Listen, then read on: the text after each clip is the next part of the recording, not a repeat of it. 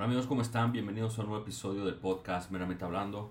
Hoy, primero de marzo, inicia el tercer mes del año 2023, eh, el mes donde se culmina el primer trimestre, el mes donde igual comienza la primavera y pues este año va volando como todos los últimos años que han acontecido, que la verdad que el tiempo se está yendo como pan caliente, el, el tiempo no perdona y por eso hay que aprovechar cada momento de nuestra vida cada momento que Dios nos regala para vivir, para aprovecharlo, para recordar que el tiempo aquí en la tierra es muy limitado. Tenemos esperanza de vida quizás de 70, 80 años. Bendecida a las personas que pueden llegar a más de 80 años, 90, 100. Doy gracias a Dios por la vida de mis abuelos que rondan casi los 90 años, personas de fe, personas de valores inquebrantables, que Dios los bendiga mucho, de los cuales he aprendido muchísimas cosas. Y agradezco a Dios por su vida. En el día de hoy, en este podcast dedicado a las finanzas y los negocios, nos vamos a adentrar a lo que son las finanzas personales, pero en el ámbito de las parejas. Un tema que realmente se convierte a veces controversial, no por nada. Es una de las principales causas de divorcio en América Latina, el tema financiero.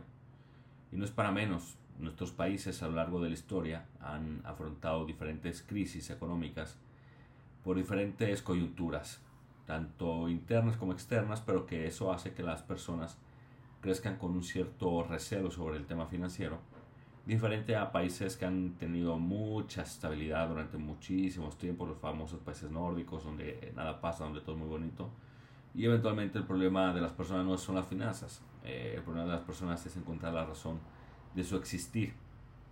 Caso contrario eh, a nuestros países aquí en América Latina, donde pues con el, diario vivir eh, se busca la manera de, sobrevivir. Gran parte de la población eh, pues sí vive con el, día a día y eso pues eventualmente ese es un gran motivo para, para vivir, diferente a lo de los países nórdicos.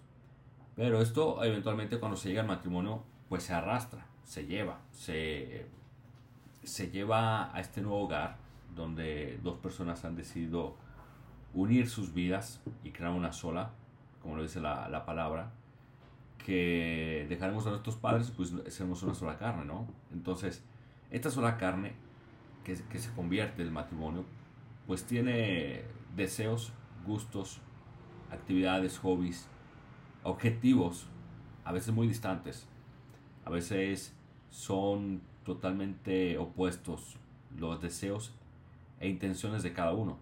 Y por ahí vienen muchos de los problemas financieros. Y dentro de esto hay muchos errores comunes que cometen las parejas, por lo cual pues estos problemas van creciendo, se van desarrollando, no se toca la raíz y eso conlleva lastimosamente eh, al divorcio o a los, a los pleitos.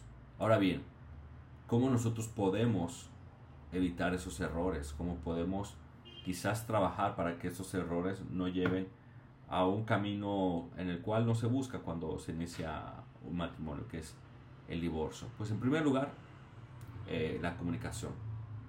Es, yo creo que de, todos los errores, el más común de, de todos los errores es la falta de comunicación.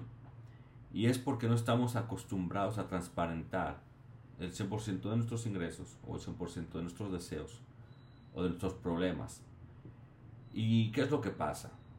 Es tan, eh, tan puntual la comunicación que puede ser incluso comunicar y decir, oye, mis límites son hasta aquí, yo te voy a decir hasta aquí de mi información, lo otro no, tú no te preocupes, pero yo me garantizo que, que no te falte nada, que no nos falte nada, yo, eh, todo lo de la casa va a estar cubierto. Sin embargo, yo soy una persona de riesgo en la cual me gusta asumir riesgos para invertir, para eh, iniciar proyectos y no quiero generar en ti ningún estrés y por lo tanto pues yo me, me encargo de esa parte.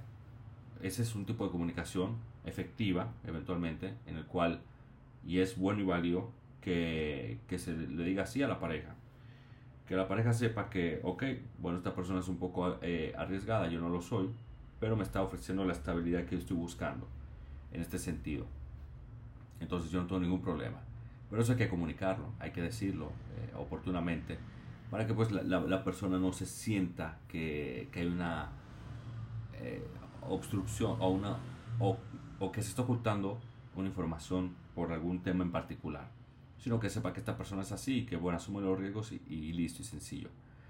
Pero también es muy importante abordar el tema de, óyeme, tengo deudas, la tarjeta de crédito se ha desbordado, no tengo forma de cómo pagarla, tú me puedes echar la mano, tú me puedes ayudar, ¿qué me recomiendas? Entonces, esa es una comunicación también que se tiene que tener las parejas y que a veces no se da. Porque las, eh, la persona no quiere quizás dejarle ver a, la pareja en qué gastó su dinero y por qué llegó a ese nivel de endeudamiento. Cuando la pareja quizás decía que, que no salía, que se la pasaba este, o que no tenía dinero y eventualmente podía salir quizás a comer con sus compañeros de trabajo, con, con sus amigas, sus amigos. Y eso no está mal. El ser humano es un individuo social que necesita además relaciones para poderse desarrollar. Entonces, a veces por este tipo de salidas, quizás por los gastos hormiga, quizás porque la persona le gusta aprovechar igual las ofertas, hace que entonces las deudas suban y tu pareja no lo sepa. Y ahí empiezan muchos problemas también, que quizás tú tienes la tarjeta hasta el cuello, tu pareja está muy bien, tu pareja llega tranquila a la casa, pero tú llegas muy molesto, muy molesta. Y es porque el dinero no te está alcanzando. Entonces es bueno comunicarlo y sanear todo lo que se tenga. Y si la pareja tiene la liquidez o le puede ayudar a, hacer una estructuración de, para un plan de, de conciliación o lo que sea, pues socialícenlo y así evitamos un problema mayor. Otro eh, gran, uno de los grandes errores que se cometen es el no tener un presupuesto compartido. ¿Y a qué me refiero con un presupuesto compartido? En este sentido, me refiero a cuando en la casa eventualmente cosas que pagar. Hay alquiler o la hipoteca, está el supermercado, la gasolina, gimnasio, salidas, membresías. Y no siempre se sabe cuánto se gasta en todo esto. Hay veces que la gente va al supermercado y dice, bueno, yo gasté tanto, yo no sé. Y se quedará ahí. Pero eso, eso no está bien. Eh, no está bien saber cuánto estás gastando, cuánto no estás gastando en diferentes rubros. Eso es una mala administración. Independientemente el dinero que tú tengas en tu cuenta ahorros, en tu bolsillo, en tus inversiones, si tú no sabes cuánto tú gastas en promedio en, en, tu, en tu vida, tú estás mal, planificado. No, no, importa, no importa cuánto dinero tú puedes tener, hay una mala planificación. Porque la planificación se refiere a tu poder prever situaciones, a tu poder determinar decisiones que, que sabes que los puedes llevar a cabo y que no te van a desequilibrar. Lamentablemente si no tienes un presupuesto, eso no va a pasar puedes tomar decisiones de compras, de compras caprichosas o compras necesarias, pero que si tú no sabías cuánto tú estás gastando en supermercado y si ya te pasaste, pues cómo lo vas a resolver, ¿no? Y ahí nos lleva a otro punto, o sea, muchas parejas, muchas parejas no tienen un plan financiero a largo plazo. Todo lo tiene a corto plazo. Quieren vivir el día a día. Eventualmente, la situación financiera de cada pareja la conocen ellos dos la conoce uno de los dos. Sin embargo, en, en la vida, sabiendo que es una vida limitada, que tenemos una esperanza de vida a tope, hay que planificar. Y puede sonar paradójico, porque las generaciones ahora lo que menos quieren es planificar porque dicen, déjame vivir porque yo no sé qué va a pasar el día de mañana. Sin embargo, gracias a Dios el índice de mortalidad es muy bajo. Eso quiere decir que estadísticamente más del 90% de las personas, del 95, 90 y pico por ciento de las personas, va a superar los 70 años de vida. Eso ya te da a ti un horizonte de qué va a pasar. Y sabiendo que tu, eh, tu vida económicamente activa, dígase, la capacidad que tú tienes de trabajar con fuerza, con energía, con dedicación, con buenos resultados, es limitada, igual que va a pasar los años posteriores. Tú quieres estar hasta los 70 años todavía eh, teniéndote que esforzar como si fueras un jovencito para poder adquirir dinero, para poderlo llevar a tu casa, Son cosas que tenemos que planificar. Que a veces la gente no planifica, que el esposo o la esposa no lo planifican. Y llega entonces la vejez y la ven difícil. Muchos padres apuestan al bienestar de los hijos para que los hijos les retribuyan. Pero eso, aunque la palabra está, que honremos a nuestros padres, no todo el mundo lo hace. Y eso no le da garantía a, los padres, aunque es una bendición hacerlo, una bendición darle a tus padres del fruto que tú estás generando. Mucha gente no lo hace. Entonces nosotros no podemos construir nuestro plan financiero a largo plazo abogando por eso. Por lo contrario, tenemos que empezar con un ahorro destinado a ese punto de retiro. Y un ahorro que después se rentabilice. Que le dé buen valor en el tiempo. Porque si no invertimos nuestro dinero en el tiempo, lo que pasa es que se deteriora, se pierde el valor. Y después, si lo dejamos debajo del colchón, en una caja fuerte, eh, en una cuenta de ahorro que eventualmente no, no da lo que es la inflación, pues perdemos el poder adquisitivo en el futuro. Otro de los grandes errores que cometen las parejas y por los cuales hay tantos problemas financieros en el matrimonio es porque solo una de las dos personas se dedica a administrar el dinero. Quizá no todo el mundo tiene la, eh, la, fortaleza, no tiene la educación, no le gusta. Y dicen, ay, a mí no me gusta, yo no quiero saber esos problemas, yo te lo transfiero, tú resuelve. A mí déjame tranquilo, yo me dedico a esto. Sin embargo, eso puede generar a veces desequilibrios o desigualdades es importante que se involucren. Involucren porque, como les decía al inicio, los gustos, los deseos y las necesidades son particulares. Supongamos un escenario donde la persona que maneja las finanzas del hogar quiere dice, bueno, mira, se me, se me dañó mi tableta, tengo que arreglarla. Ah, pues la voy a arreglar, total, no pasa nada. Entonces, como la otra persona no sabía, que esta persona quizá estaba disponiendo del dinero en, común para esto, quizá esa persona dice, mira, yo quiero cambiar mi celular porque ya está viejo, yo tengo tres años con el mismo celular y veo que se me está frizando, ya no es lo mismo. Dice, ay, pero es que, yo, yo reparé la tableta, pero, pero no hay dinero, no, es que eso sale como en 15 mil pesos, supongamos, ¿no? Y la persona se va a quedar, pero ¿y por qué no me lo comunicaste? No te lo comuniqué porque tú nunca te involucras, tú me has dicho que yo lo haga. Entonces, eh, se puede dar este tipo de situaciones en el cual como una sola persona lo maneja todo, es la persona que decide, la persona que, que, toma eh, este control. Y, y, hay, veces que, que, que, se da y, y se puede dar y, llegar a ese acuerdo, que a mí no me importa, o sea, mientras tú resuelvas no hay ningún problema.